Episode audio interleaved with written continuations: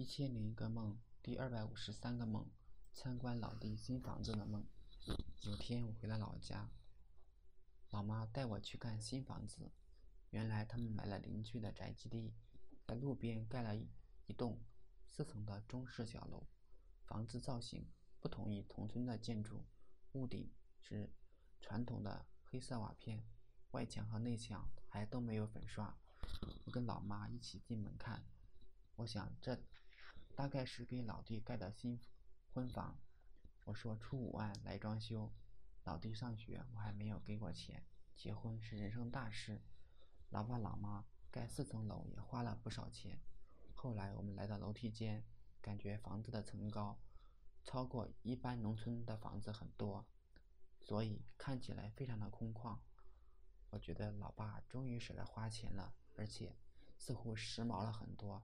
农村盖房子。不知道为什么都是千篇一律，没有特色。